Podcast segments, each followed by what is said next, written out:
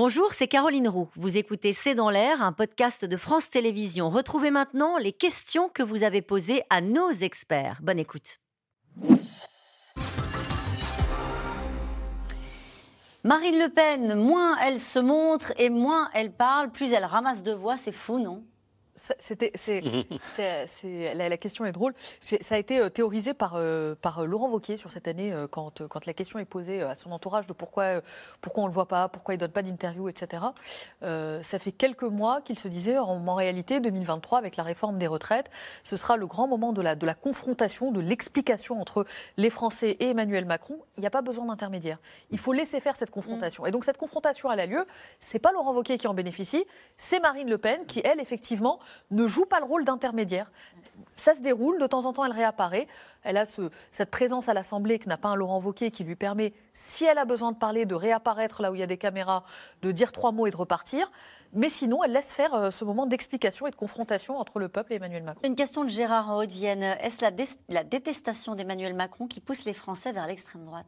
En tout cas, c'est vrai que quand on regarde encore une fois les enquêtes, on voit bien que le barrage à Marine Le Pen, qui était le cas en 2017, moins en 2022, mais qui a encore fonctionné, est remplacé aujourd'hui par une partie de l'électorat non négligeable qui souhaiterait faire barrage à Emmanuel Macron s'il se représentait. On voit bien que le moteur, euh, l'hostilité euh, contre le président de la République a repris de la force, ce qui n'était plus le cas, il faut le dire, depuis la fin de la crise Covid, puis au moment de la situation ukrainienne, et même depuis la sortie du moment des Gilets jaunes. Vous savez, nous, on a une donnée qu'on regarde beaucoup, qui est celle des gens qui nous disent ne pas faire du tout confiance à Emmanuel Macron. C'est pas du tout confiance, ils étaient au pic au moment des Gilets jaunes, 52%. Ils ont baissé jusqu'à 30% euh, l'année dernière, et là, ils sont en remontée depuis euh, quelques mois, et ça, évidemment... Avec, je disais, le deuxième plus bas historique hein, en termes de popularité. Tout à fait, en termes de popularité, et également atteint euh, par, par Elisabeth Borne à 22%. On voit bien que là aussi, le président de la République n'a pas pu compter Jérôme le disait, sur un Premier ministre qui le protège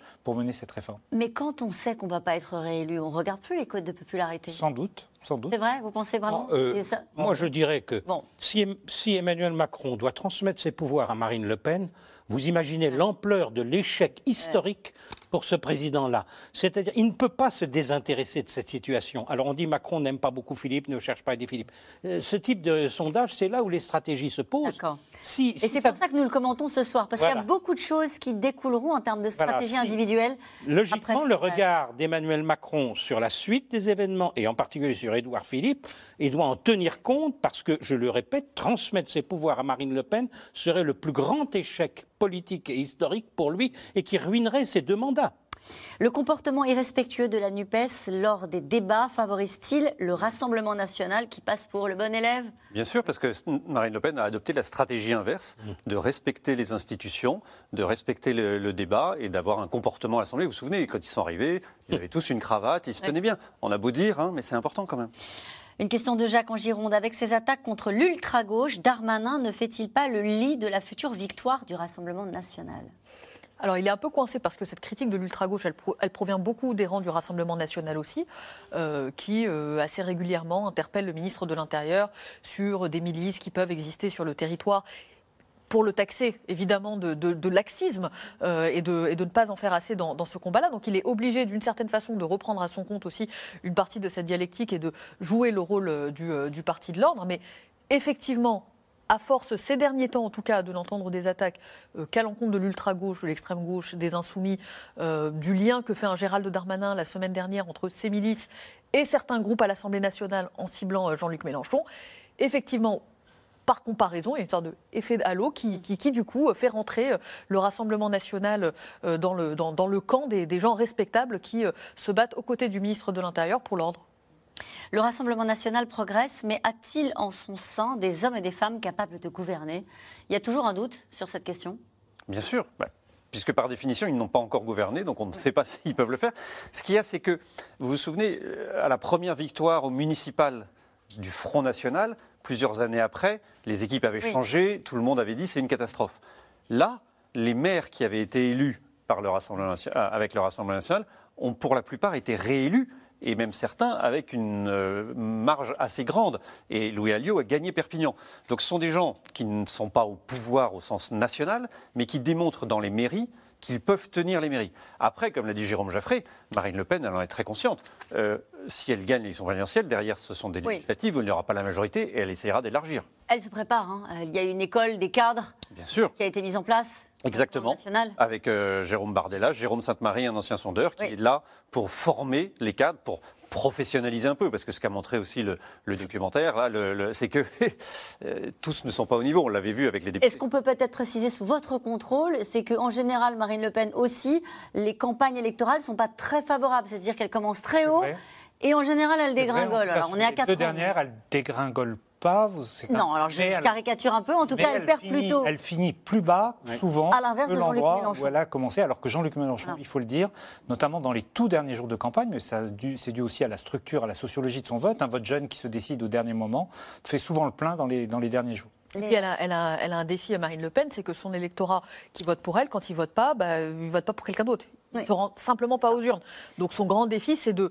Euh, parce que maintenant qu'elle est euh, favorite dans les sondages, il va falloir effectivement qu'elle porte le discours d'espoir pour que les gens se rendent aux urnes elle ne peut pas continuer à, se cacher quand les gens disent bon bah et alors quelle est l'offre alternative? Elle ne pourra pas se cacher 4 ans, ça Elle ne pourra pas se cacher 4 ans, sinon le risque c'est que les gens qui votent pour elle disent bon bah finalement c'est pas une candidature sérieuse, il n'y a pas de vrai projet de société, il n'y a pas de vraie vision de la France, je retourne dans l'abstention et puis je me ferai entendre euh, dans l'intervalle entre deux élections. Cette question de Jean-Luc dans l'Ardèche, quand un électeur met son bulletin dans l'urne, sa conscience est-elle la même que lorsqu'il répond à un sondage? C'est pour Bernard. Non, je ne pense pas. Mais enfin, on voit que les sondages, au moins sur les présidentielles, euh, ont, été, ont rendu compte en tout cas des grandes, des grandes évolutions. Ce qui veut dire aussi, c'est qu'on est dans un moment de colère. Euh, on est dans un moment de colère et, c'est vrai aussi qu'on peut exprimer sa colère quand on est interrogé dans un sondage. Ça, c'est tout à fait le cas. Le Rassemblement national ne va-t-il pas devenir la future droite?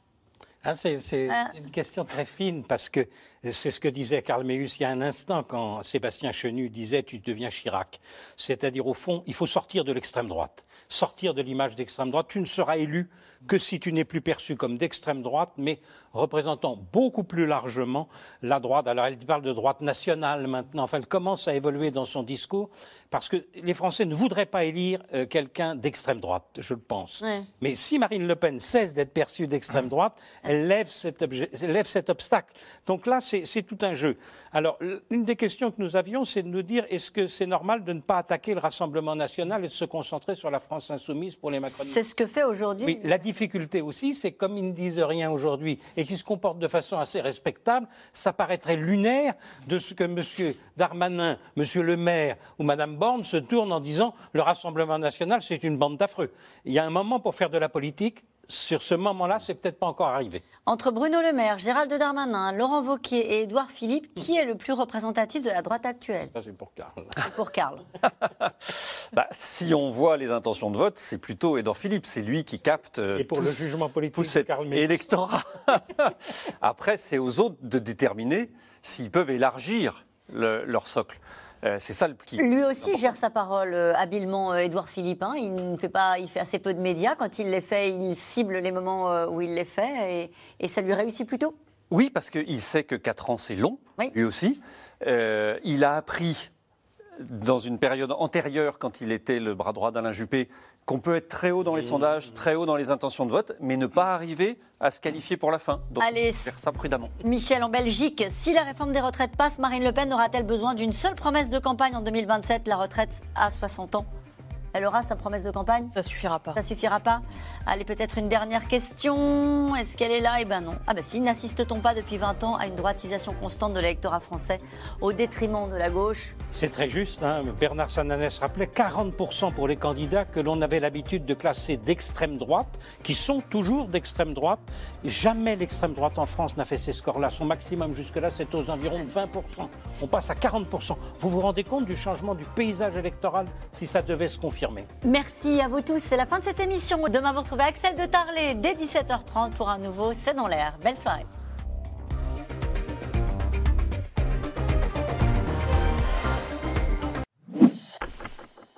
Merci d'avoir écouté C'est dans l'air. Comme vous le savez, vous pouvez désormais écouter l'intégrale, mais aussi l'invité ou vos questions à nos experts. Tous ces podcasts sont disponibles gratuitement sur toutes les plateformes de streaming audio. Et pour le replay vidéo, c'est sur France.tv, bien évidemment. À bientôt.